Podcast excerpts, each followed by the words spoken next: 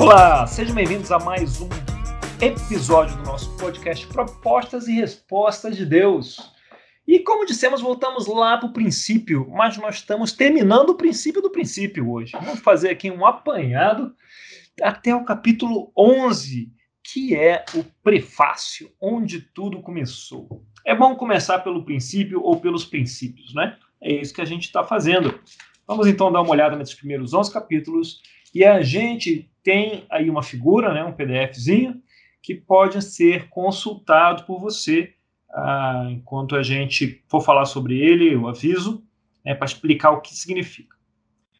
Para nós entendermos a, a Bíblia como uma grande narrativa, a gente pode entender que o corpo da Bíblia, dessa narrativa, começa em Êxodo e vai até Apocalipse.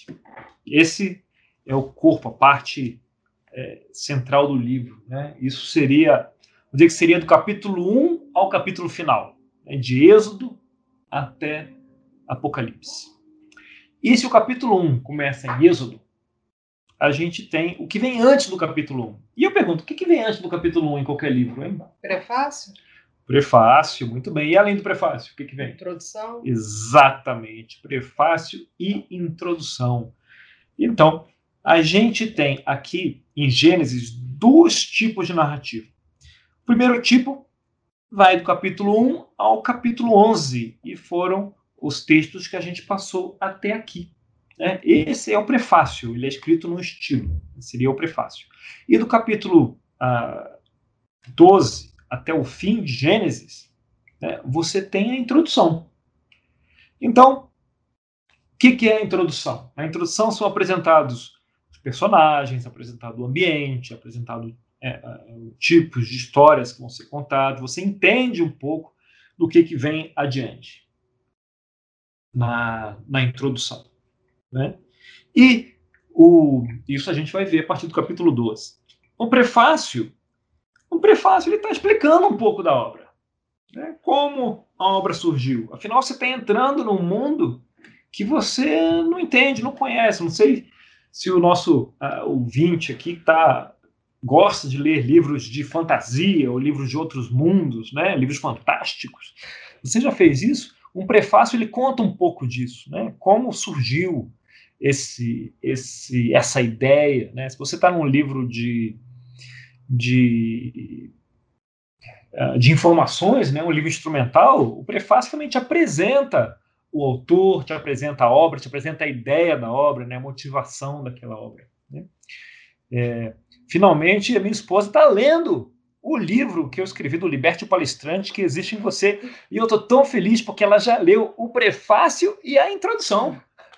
Olha que coisa! Sendo que desses dois, o prefácio nem fui eu que escrevi. Né? Foi um, eu estou no meio um do capítulo 1. E o David está no capítulo 4, né? Ela falou aqui que já está na metade do capítulo 1. Eu estou tão orgulhoso dela. E aí? Mas deu para entender o prefácio? Por que, que você viu o prefácio? Para falar bem do autor. Cara, então é um prefácio extremamente verdadeiro, né? Nesse caso.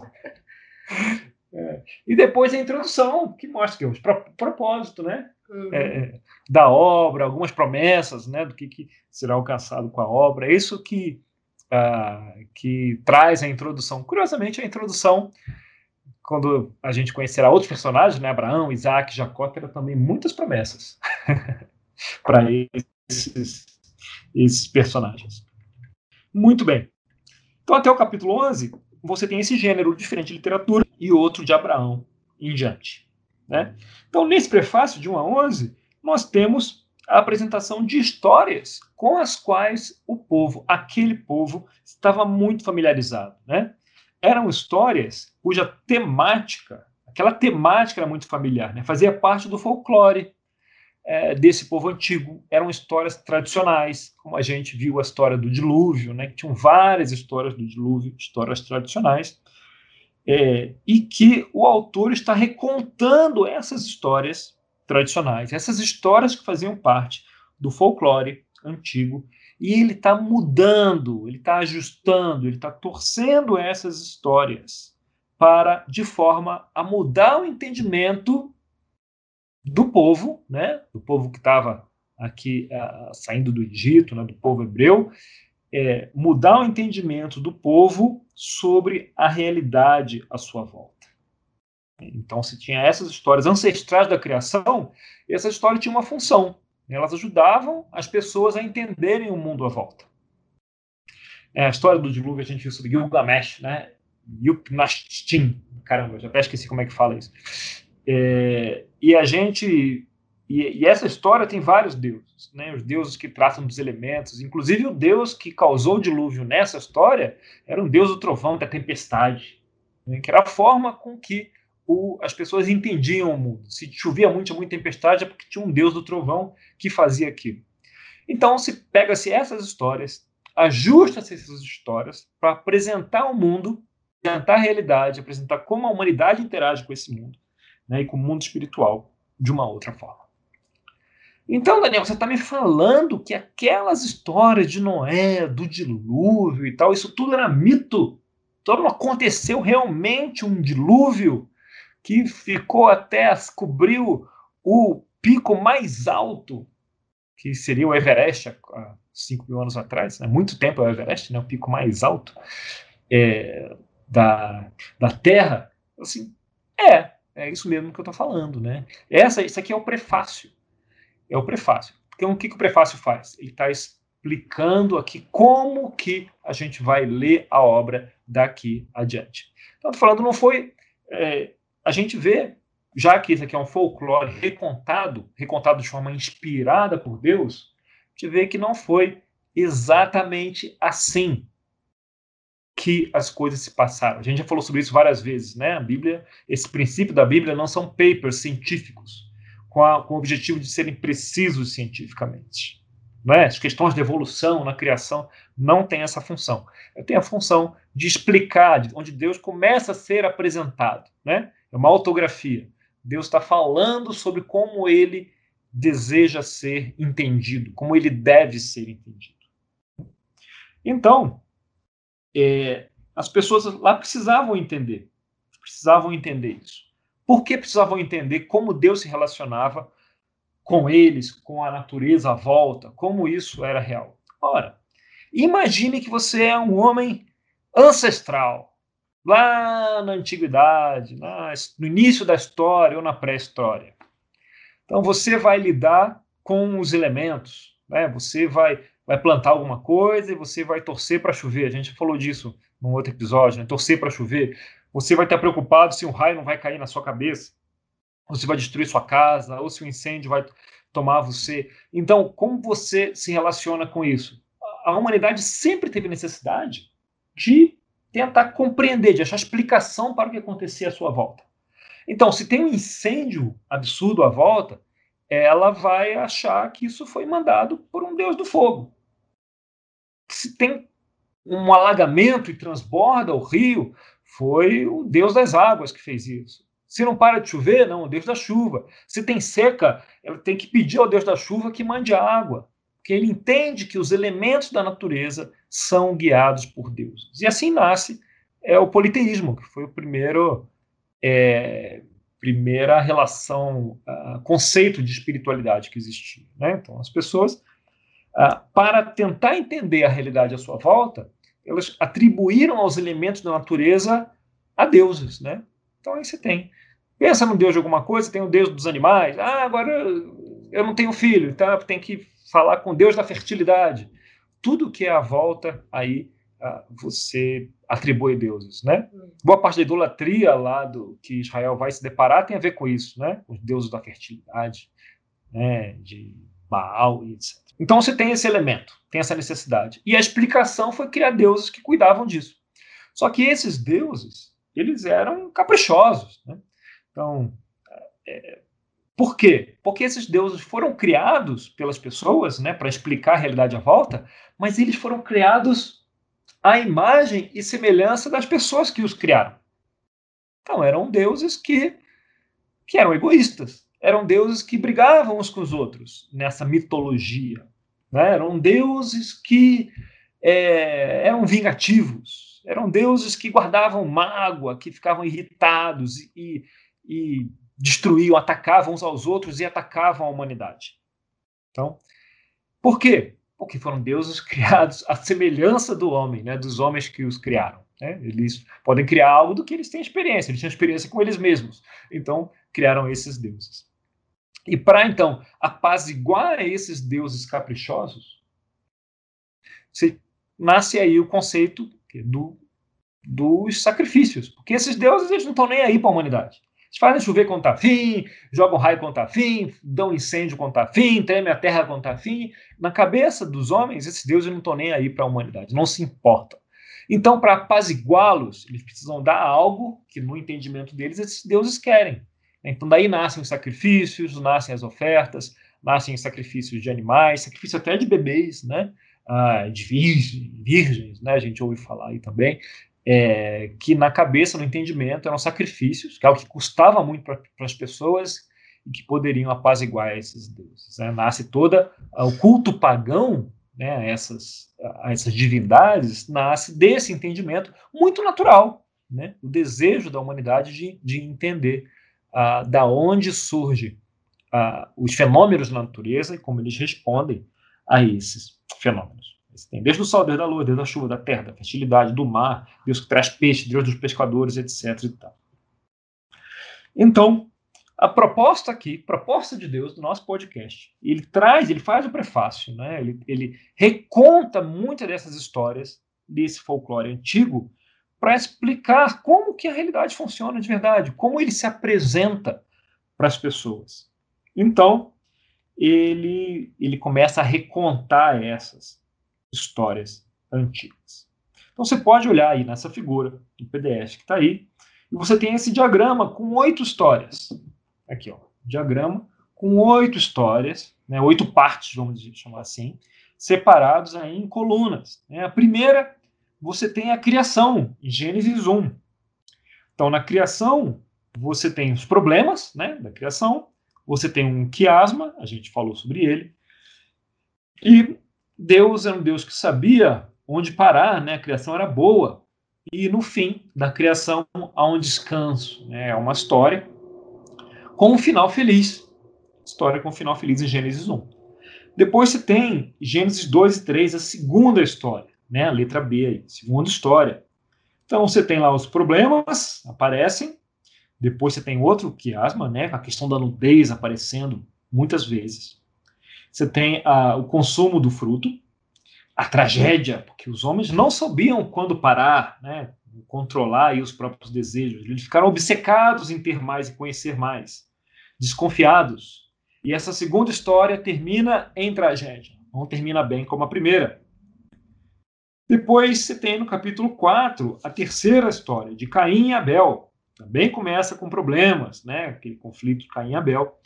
Você tem também o quiasma, você tem ah, uma tragédia, é? Caim não sabia quando parar, né? Caim, o adquirido, era obcecado em ter mais, inseguro, com desconfiança, insegurança, e também termina em tragédia, como a segunda história. E, por fim, você tem uma genealogia, né? Gênesis 5, lá tem uma genealogia. Depois, você tem, né, coluna D. A coluna A, de novo, você tem Noé, a arca de Noé. Tem problemas, né? Deus agoniado com a humanidade. Você tem um quiasma. Depois Deus reafirma que a criação é boa. Você tem uma, uma recriação, né? Tudo começa de novo. Então Deus sabe quando parar de destruir, salva a criação e ela termina com aliança, com descanso. Então ela termina bem. É outra história com problemas, com encrencas, mas que termina bem. Termina bem. Então, depois da história da arca, você tem a história dos filhos de Noé.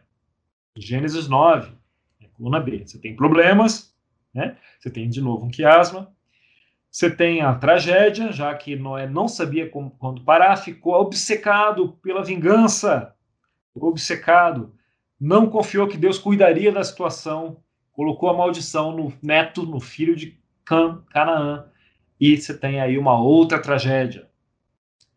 E você tem, então, a, na sétima parte, sétima história, Gênesis 11, a Torre de Babel. Você tem problemas né? Os homens com aquelas intenções, é um nome para eles mesmos, não serem espalhados. Você tem o que é, você tem a tragédia deles serem espalhados, né? Pelo mundo todo. Ah, você tem a obsessão deles, a ambição dos homens, a falta de confiança e ah, o fim, né? A tragédia já falamos aqui. Então, e, e em Gênesis 11, na segunda parte, você tem outra genealogia, certo? Outra genealogia. Olhando esse diagrama, veja o que você tem. História 1, uma história que ah, termina bem.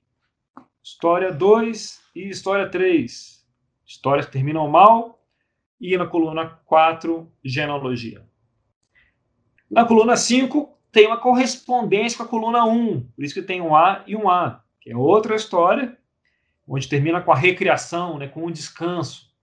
Outra história, história com fim bom. Depois, a, a sexta coluna tem uma correspondência com a segunda, né, problemas, quiasma, tragédia, obsessão, desconfiança. E a sétima coluna tem correspondência com a terceira, também, problemas, quiasma, tragédia, obsessão, desconfiança. E a oitava coluna com a quarta, genealogia, genealogia. Né? Então, você tem aqui, é, aparentemente, um quiasma dos primeiros 11, A, B, C, D, A, B, C, D. Né? A, B, C, D, A, B, C, D. Olha que curioso. Que design bonito, né? Isso aí, além de ter os, os, os quiasmas entre, dentro das histórias, é, questão das genealogias, pelo menos eu não enxergo quiasma algum, talvez até exista, né, mas eu não enxergo. Você tem uh, um quiasma aqui em todo o, esse prefácio, de Gênesis 1 a 11.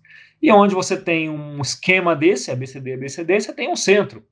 Né? E o centro desse quiasma é, evidentemente, o centro desses primeiros 11 capítulos. E esse centro vai parar, obviamente, lá pelo capítulo 5. Alguém já fez isso por nós e descobriu que esse centro está em Gênesis 28, 29, que diz assim: Aos 182 anos, Lameque gerou um filho, deu-lhe o nome de Noé e disse: O Senhor nos aliviará de todo o trabalho e do sofrimento de nossas mãos, causados pela terra que o Senhor amaldiçoou. E no centro desse verso, a palavra Noé, e o que, que Noé quer dizer? Não faz a menor ideia, né? Não. Nem eu fazia antes de estudar isso aqui. Noé quer dizer descanso, né? E nos aliviará das nossas nosso trabalho, do nosso sofrimento. Então, no centro disso aí tudo, lá vem o descanso de novo, né? O descanso aparece em todas as histórias com fim bom. Na primeira história, depois na quinta coluna, aparece o descanso e agora no centro de tudo aparece de novo o descanso.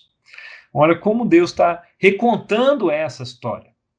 E se você comparar isso com o espírito da época, né, com a forma como a humanidade se relacionava, ela podia confiar nos deuses? A humanidade? Não. Não, né? Tinha que apaziguá-los. Uhum. Apaziguá-los. Não podia confiar nos deuses. Então ela estava sempre pisando em ovos quando tinha que se relacionar com as divindades de acordo com a forma que eles enxergavam o mundo ali. Então Deus está recontando essa história com esse prefácio. Fala, não, não é assim não. Na, na, na relação comigo, eu estou me apresentando aqui, eu sou o Criador, é o Elohim, né, o Criador. E na minha apresentação aqui é outra coisa. A forma de se, relacion... de se relacionar comigo, não é a palavra tão Então, você tem aqui Deus querendo passar uma mensagem completamente diferente do espírito que as pessoas tinham ao se relacionar com os deuses lá. Eles ficavam agoniados, eles tinham que fazer sacrifícios é, de coisas caras para eles e e aí Deus fala, olha, olha, olha, olha, não é assim. Sabe como vocês veem o mundo? Não é assim. Sabe como os deuses se relacionam para causar o dilúvio? Não é assim, de fazer a criação aqui. Mas vocês precisam confiar na história. Só que eu vou contar um negócio para vocês. Sabe Adão e Eva? Olha essa história aqui. Eles conseguem confiar na história? Não. Não, eles acabam comendo o fruto, não sabem quando parar. Então eu vou contar outra história para vocês. Olha os filhos deles. Caim fica agoniado. Ele consegue, eu falo para ele se segurar, que o pecado está à porta e ele deve dominá-lo. Mas ele confia em mim? Ele consegue vencer a insegurança? Não. Não. Ele fica obcecado e causa uma outra tragédia. Porque a história é essa, mas as pessoas não estão preparadas para exercer ainda plenamente sua criatividade aqui com toda a liberdade. E aí tem uma genealogia e tem uma outra história aqui nesse prefácio uh, do Noé, onde há um novo começo, e aí Noé tem a oportunidade de parar ali e não amaldiçoar o neto, mas ele não consegue, ele é tomado pela vingança. E a humanidade age desse jeito, também tem dificuldade de confiar na história. Depois os caras têm uma ideia brilhante de fazer uma torre não se espalharem, mas a história pede que eles ocupem a terra toda e se espalhem. Mas eles confiam na história? Não. Não, eles querem se manter lá. Então a gente bagunça a língua deles é, e eles acabam espalhados. Né? O que, que esse prefácio diz? A forma como Deus se relaciona com a humanidade é completamente diferente da forma que eles viam o mundo, que eles viam eles mesmos e que eles viam o mundo espiritual. E a outra coisa que ele diz é que a humanidade, vez após vez, não está confiando. Ele está procurando alguém que confia na história até aqui e não está achando ainda. Não está achando alguém que confia para modelar essa história para o resto da humanidade. E é isso que vai acontecer na história seguinte. Ele fala: caramba, o prefácio inteiro não achou ninguém. Na história seguinte, que começa com a genealogia, que a gente vai falar no próximo episódio, ele finalmente acha alguém que confia na história e a gente vai discutir o porquê né, na nossa próxima conversa. E aí ele começa a narrativa.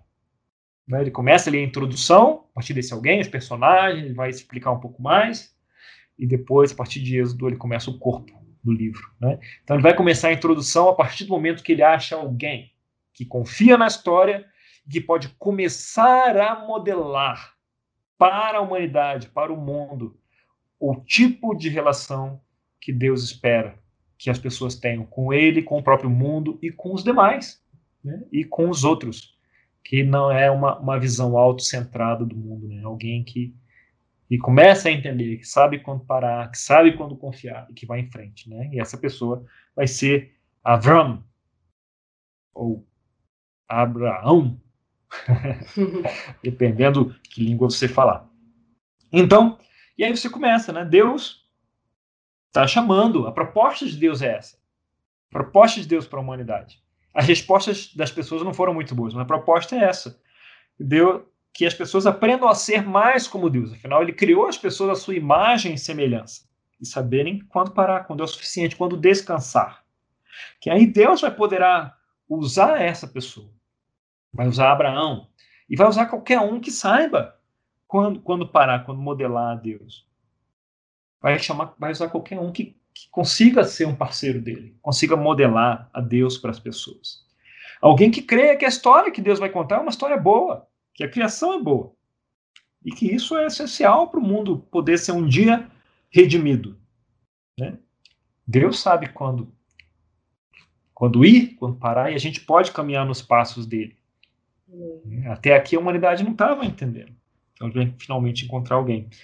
O outro elemento desse prefácio é que, olha como ele é desenhado, né? o design dele é brilhante, as construções são brilhantes, né? as histórias, como elas se conectam, como elas comunicam, as camadas se comunicam. O design é absolutamente brilhante. É? Hoje se crê que várias pessoas escreveram isso. Acredito, pessoalmente, que sobre a inspiração de Moisés, não é? cara que fala, ah, Moisés escreveu. Tá? É, é, Moisés tenha é, inspirado, guiado esses escritores. Né? É, um mentor inspirado intelectual do livro aí, do, dos livros da Bíblia. E a audiência desse livro de Gênesis estava sendo convidada a repensar, a remodelar o que eles pensavam sobre o mundo, sobre Deus, sobre uns aos outros. E as nossas respostas diante desse novo entendimento, o entendimento que Deus está comunicando, deve ser diferente, né? deve ser compatível com as propostas, com o que Deus está propondo, com as propostas de Deus. E esse é o espírito desse podcast. Né? Trazer as propostas de Deus. E como a gente pode responder. E, eventualmente, algumas respostas de Deus ao que ele vê, né? como as pessoas respondem ao que ele propõe também. Então, quando a gente lê alguma dessas histórias adiante, que alguns de nós já lemos muitas vezes em Gênesis, e a gente pensa que já sabe do que, que ela se trata. A gente lê sobre Isaac, ah, tá, é disso que ele está falando. E o prefácio está dizendo, não, você não sabe. Vamos lá. Né? Vamos ler aqui desse jeito, né? com a forma que Deus propõe que ele seja lido. Estão convidados, então, para esse papo no nosso próximo episódio. Fez sentido essa misturada aí? Um resumão, né? É. Interessante uhum. a questão também dos sacrifícios, né, que você falou. Tem que apaziguar os deuses, né? Os deuses não são. Não dá para prever o que os deuses vão falar. É diferente de Deus. Deus é bom, posso confiar nele. Os, os deuses que eles criam não eram nada, eles eram feitos à imagem dos homens, ao contrário. Né? Os deuses pagãos são criados à imagem dos homens. E ah, o, o Gênesis, você vê que o homem foi criado à imagem de Deus. Então você tem uma, uma inversão completa da realidade percebida. E pelos deuses pagãos serem criados à imagem dos homens, eles têm as mesmas é, virtudes, algumas, e principalmente os mesmos defeitos né, que os homens apresentam.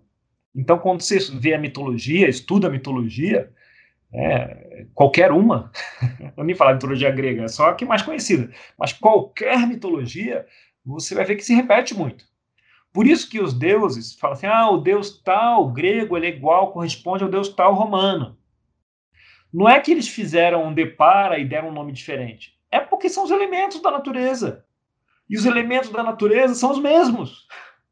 Então os gregos tinham um deus para aquele elemento da natureza os romanos tinham outro deus, mas quando viram, ah, é o mesmo Deus. Nada. É só porque o processo de criação é sempre o mesmo. Tem o um elemento da natureza, tem um Deus. Aí depois chegou o mundo ocidental e falou, ah, eles, estão falando do mesmo Deus. Não é isso, ninguém sabia que era o mesmo que não era, né? Só porque são os elementos da natureza que recebem o carimbo de um Deus. e aí vai ver é tudo parecido. Muitos elementos da natureza têm deuses correspondentes, né? É culpa então, da Torre de Babel. vira a Torre de Babel, vira uma confusão, né? Aí na mitologia os deuses casam, brigam, reproduzem, casam com humanos, são promíscuos, ou outro foge, um é assassinado, outro morre, um tem um ponto fraco. Por quê? Somos nós, né? Mas em forma é, mitificada. Mitificada. E aí esse prefácio vem e fala: vamos ver tudo de cabeça para baixo.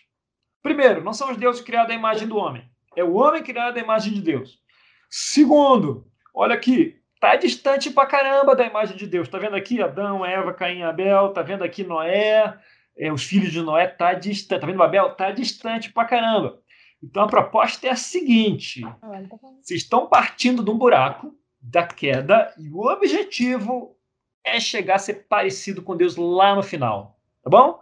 Então tem que ser uma história que parte daí e aí você vai lá no final da história ser parecido com Deus. Aí você fala: ah, mas é Segunda, é, é interessante que se você quiser extrapolar até a volta de Cristo, e aqui é, um, é uma extrapolação totalmente minha, tá? Eu não li em lugar nenhum isso. Você pode, né? Porque essa segunda volta, né, os tempos, teria a ver quando você tem é, um determinado número de pessoas que é, entendem, na verdade, é, chegam a, a ser a semelhança de Deus. Então, você pode extrapolar e chegar até lá, né?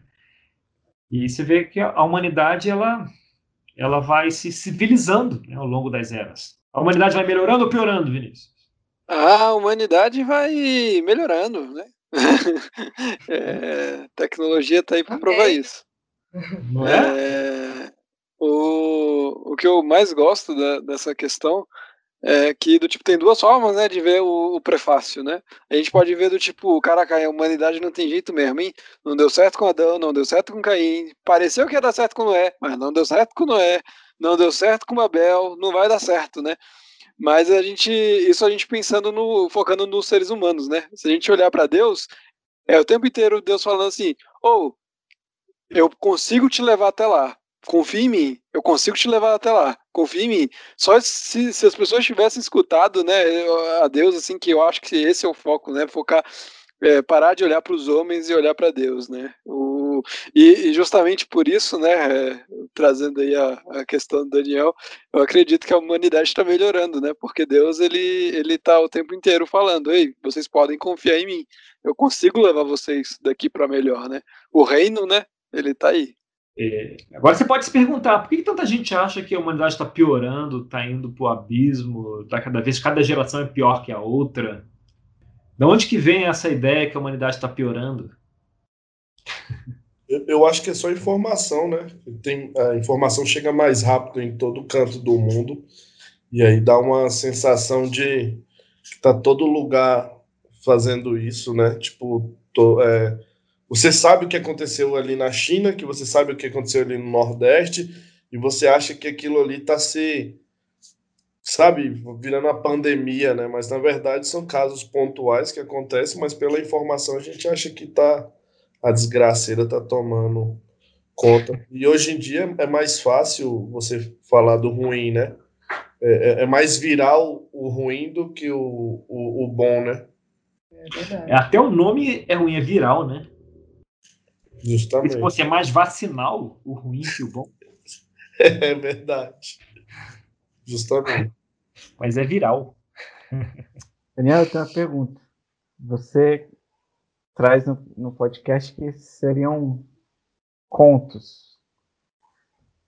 É, e a minha pergunta é: até que ponto eu considero como verdade? Boa pergunta. Boa pergunta. Cara, é... Porque assim, tem a gene... eu acho que as genealogias elas trazem um certo é, continuismo, né? Elas não estão de à toa, mas o que que aconteceu? O que, que, que aquilo ali só, só é para me falar da, da visão de Deus? Ou eu posso falar que Noé tá né, existiu de fato, digamos assim, coisas desse tipo? Até porque isso é muito polêmico, né? Você chegar para um pra, na igreja e falar com todo mundo, ó, oh, gente, isso aí tudo conta, tudo. É, isso aí não existiu, não. Isso aí é uma, é uma questão delicada, isso. Eu até esqueci a pergunta. Ah, até que ponto isso é verdade ou é conto, né? Essa é a pergunta. Olha, é, tem muita gente boa que, que acredita na criação, nos seis dias, dias como dias, né? O, dilúvio como tendo cobrir toda a terra, porque está escrito na, na Bíblia. Está escrito na Bíblia, então é verdade. É, e tem os criacionistas raiz, né, que trazem isso. E aí, se você pegar esse prefácio, esse negócio aqui, até capítulo 11, né, e falar, não, isso aqui aconteceu. Não dá para você falar um negócio que é preciso que aconteceu e falar que o outro não aconteceu. Você tem que usar a mesma régua, mesmo critério. Que o prefácio vai até o 11. Então, você falar que uma coisa, que tudo é absolutamente preciso, verdadeiro, como um paper científico, você tem que falar isso para todo o resto. Certo? E, da mesma forma, se você falar que isso aqui são contos, é uma alegoria que Deus usa para se apresentar, usando os contos, as histórias, o folclore que era conhecido na época, que era como as pessoas entendiam o mundo, entendiam elas mesmas, entendiam a natureza. E conta de uma outra forma para outras pessoas entenderem, mas se pegando o folclore, elas são tão verdadeiras quanto os folclores são verdadeiros. Então, o que, que você tem no folclore? Normalmente, são é, elementos com uma fumaça ali em algum evento, em alguma realidade, em alguma lenda ali, compartilhada que é elaborado, que é desenvolvido como uma história. Então, você vê, toda, to, quase todos os povos daquela região antigos tinham histórias de dilúvio. acredita-se que houve um dilúvio monstruoso naquele tempo que deu origem a essas histórias de dilúvio. Né? Então, provavelmente houve um dilúvio relevante naquela, é, naquela região que dele brotou-se essas histórias todas, né? como os deuses. E aí, o que, que o prefácio faz? O que, que Moisés fez ali? Pega essa história e reconta essa história apresentando a Deus, apresentando Elohim, apresentando o Criador. Né? Então, é, deve ser lido como uma história, é, como você tem o folclore brasileiro, né? Você tem elementos é, que têm um fundo aí de, de, de, de, real, como é a realidade percebida, e você tem elementos de, de alegoria envolvido né, no folclore. Então, ah, vamos brincar aqui com a mula sem cabeça. Ah, a mula sem cabeça. Então, a mula sem cabeça que cospe fogo. Não é isso né? Mas daí a ter algum bicho, algum animal que era assustador e que feriu algumas pessoas em algum lugar que estava selvagem, doente, alguma coisa, que deu origem a essa história toda, provavelmente aconteceu, né? E aí surgiu daí. Ou mesmo, na verdade, só foi um jeito de assustar mulheres a não darem em cima de padres, né? Porque dizem que a mulas sem cabeça são mulheres que casaram com padres. É, aí se você for na origem do, do objetivo, o boto, né? Para explicar a gravidez das, das mulheres na, ribeirinhas, que, né, das, das jovens ribeirinhas, que não podiam sair de casa, né, e tal, e, ah, não, o que aconteceu? Não, foi o boto, né, então, culpa não é minha, não tem nada de errado. Daniel, é, é, é, é como se fosse, por exemplo, uma história exagerada? É, não, não é uma história exagerada. Deixa eu dar um exemplo aqui, não é a mesma coisa, tá? Folclore e fábula são coisas diferentes. Mas sabe uma fábula? Que é uma história que tem uma lição. Sim. Tá? As uvas estavam verdes. Né? A uva eu não consigo pegar, estavam verdes, vamos embora. Né? O que, que é? Se eu não consigo é porque não estava bom. Tem uma lição na história ali por trás, né? Então, nessas histórias, você tem é, o, o folclore da época tinha algumas lições tinha alguns fundamentos que ajudavam as pessoas a entenderem, compreenderem a realidade. Então, o que Moisés está falando? Sabe esse, sabe o ensino básico real e o que vocês estudam no ensino básico por meio dessas histórias orais? É assim que vocês aprendem as coisas, né? Sim. Sabe essas histórias que explicam o mundo, a realidade e os elementos? Pois é, vamos aprender com elas. Só que agora vamos aprender o correto. Vamos aprender como Deus é. Ah, vamos aprender a, a, lições válidas. Aprender a moral da história. E uns com os outros, e a confiar na história de Deus. Entendeu? Aquelas histórias eram ensino, era alfabetização, entre aspas, da época. Era o ensino básico da época. Como as pessoas começavam a compreender o mundo. Então Moisés pega essas histórias e fala: não, vamos usar essas histórias, mas vamos usar direito. Né? E ele apresenta Deus por meio dessas histórias. Então não é que é histórias exageradas, são, são histórias modificadas histórias que as pessoas conheciam, que elas eram familiares, para que elas pudessem compreender Deus e se relacionar melhor né, umas com as outras. Entender, Deus está se apresentando ali por meio daquelas histórias. Moisés Mas, era um subversivo. Moisés era revolucionário completamente. Absolutamente revolucionário. Agora, como eles conseguem incluir tantas lições, tanta precisão, tantos quiasmas dentro dessas histórias, no hebraico antigo, bicho, tem que ser inspirado mesmo. Tem que ser Deus contando para eles, para Moisés, como montar isso tudo, né, da forma que foi montado. Entende? O que deixa ainda então, mais incrível se a teoria de vários autores ser correta, né, como você tinha trazido mais cedo. Porque, imagina, uma, uma, galera num período histórico escreve esses negócios e eles ainda assim colocam, criam um quiasmo que aponta para Noé. Muito louco isso. Assim, a Bíblia, é, é, eu, meu passado era ateu, né? Eu não acreditava em nada disso. O que me faz acreditar é a Bíblia, são coisas assim. O livro que me deu fé foi Levítico, foi um absurdo que tem em Levítico, de como aquele negócio era preciso. É, mesmo 3 mil, mais de 3 mil anos atrás, né? preciso é, sanitariamente. Coisas só seriam descobertas 2.500 anos depois do que o livro foi escrito, sei lá se é essa mil anos depois. Evidentemente, né? mais de 3 mil anos depois é, do que aquilo foi escrito. Então, é, isso dá muita fé. Ver a, a Bíblia e as camadas e a, e a coesão das escrituras. É, a Bíblia, si, para mim, é o maior milagre que existe é, é a Bíblia, né? são as escrituras. Nenhum outro milagre se compara a esse livro, a compilação desse livro. Né?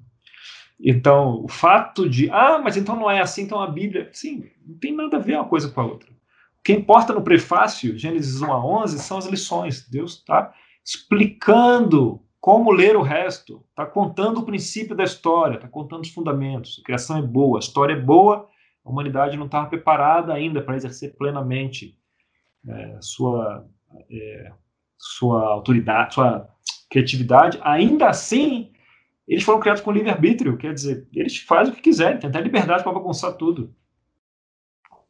Então, essa é a história, esses é são os padrões com, com, os quais a história vai se desenvolver adiante. Deus vai ficar insistindo na história e procurar pessoas é, que confiem nessa história.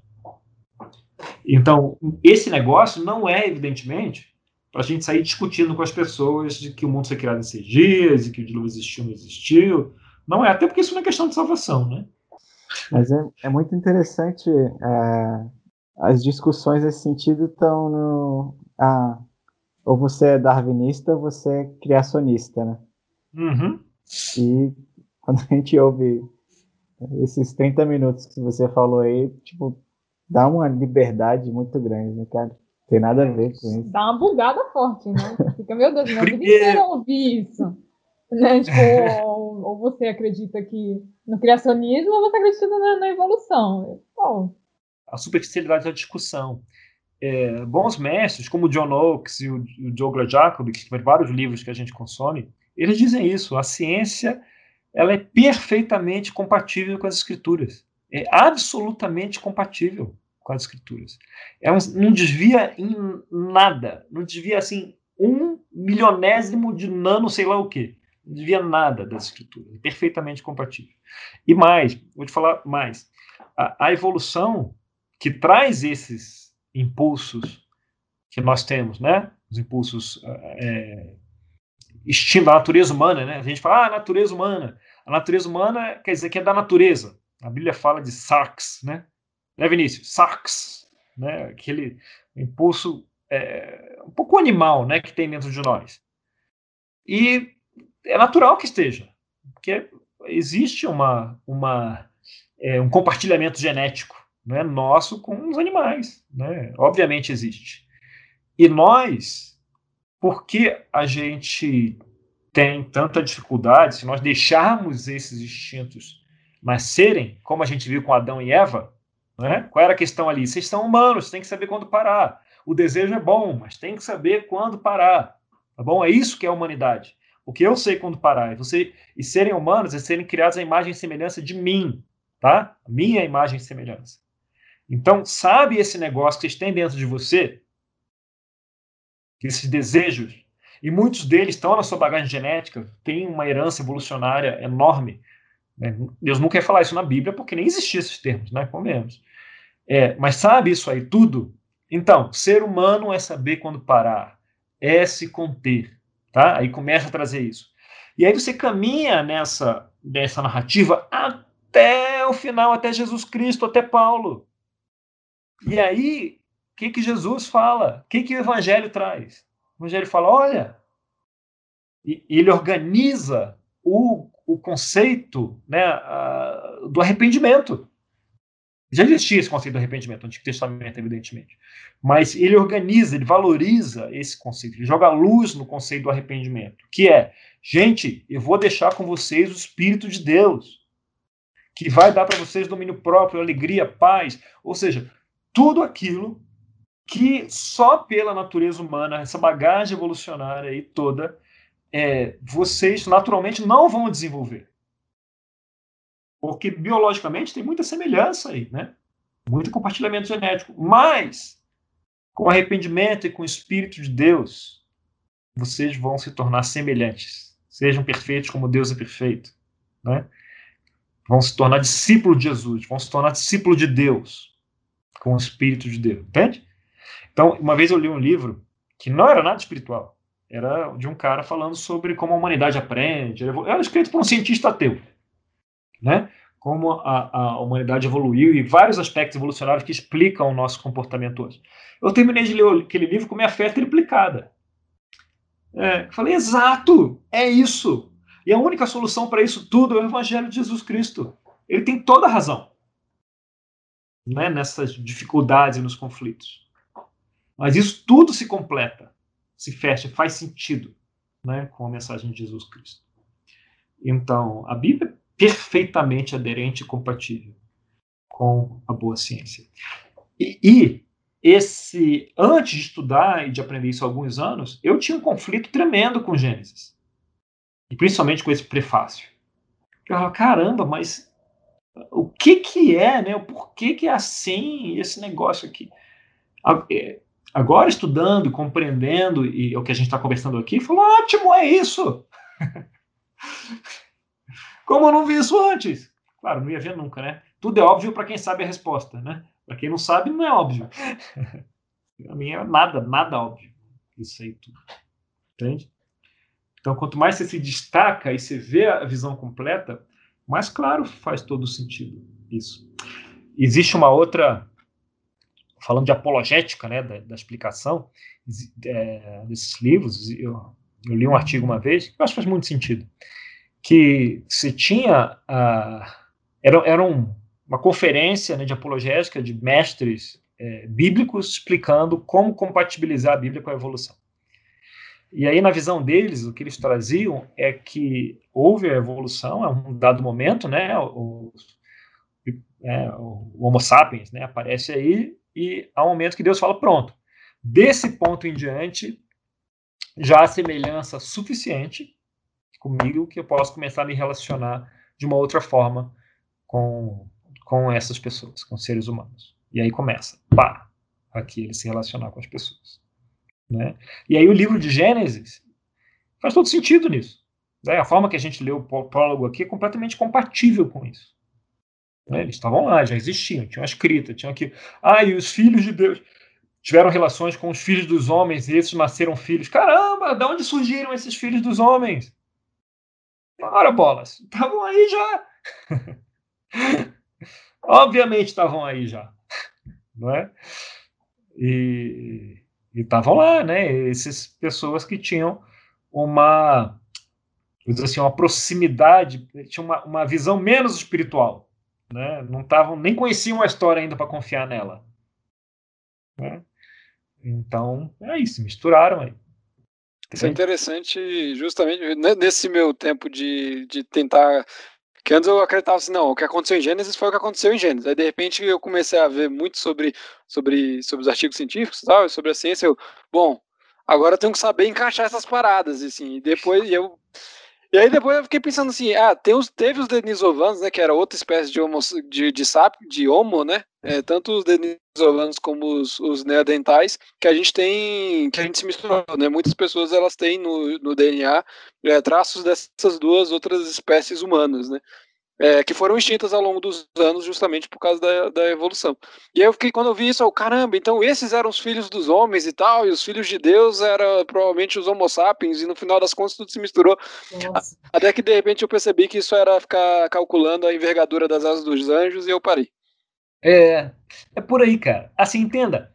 Perfeito isso. Quando você tem que fazer muita ginástica, muita cambalhota, para compatibilizar as escrituras com a, a realidade, a premissa está errada. é, a premissa está errada. Então, existe algo por trás, não está enxergando algo, tem alguma informação que está faltando. Entende? Então, agora, agora você pode dormir em paz. Cara, a Bíblia é incrível. Isso não significa que ela está errada, porque não teve um dilúvio que cobriu todo o planeta acima do Everest inventando ar, moléculas de água é, que depois desapareceram, quebrando a lei de Lavoisier, porque Deus pode quebrar a lei de Lavoisier. É, é isso, Deus não criou o mundo desse jeito, ele criou um mundo sustentável. tá? Então, não é assim. Entende? Então, é, não vai fazer molécula desaparecer, né, químico? Vinícius. Não me mate dessa forma. É, exato, por favor, né? É, não é isso. Tem algo muito errado com isso, entende? Então, por que não enxergar as coisas é, como elas foram criadas para ser? Quando você tem o contexto da época, ah, então era por isso. Ah, era função do prefácio era essa. Ah, entendi. Agora faz sentido. Nunca foi ser paper, artigo escrito por Deus, abstract de Moisés, taraná, publicado na pedra tal. Nunca foi essa a ideia. Então.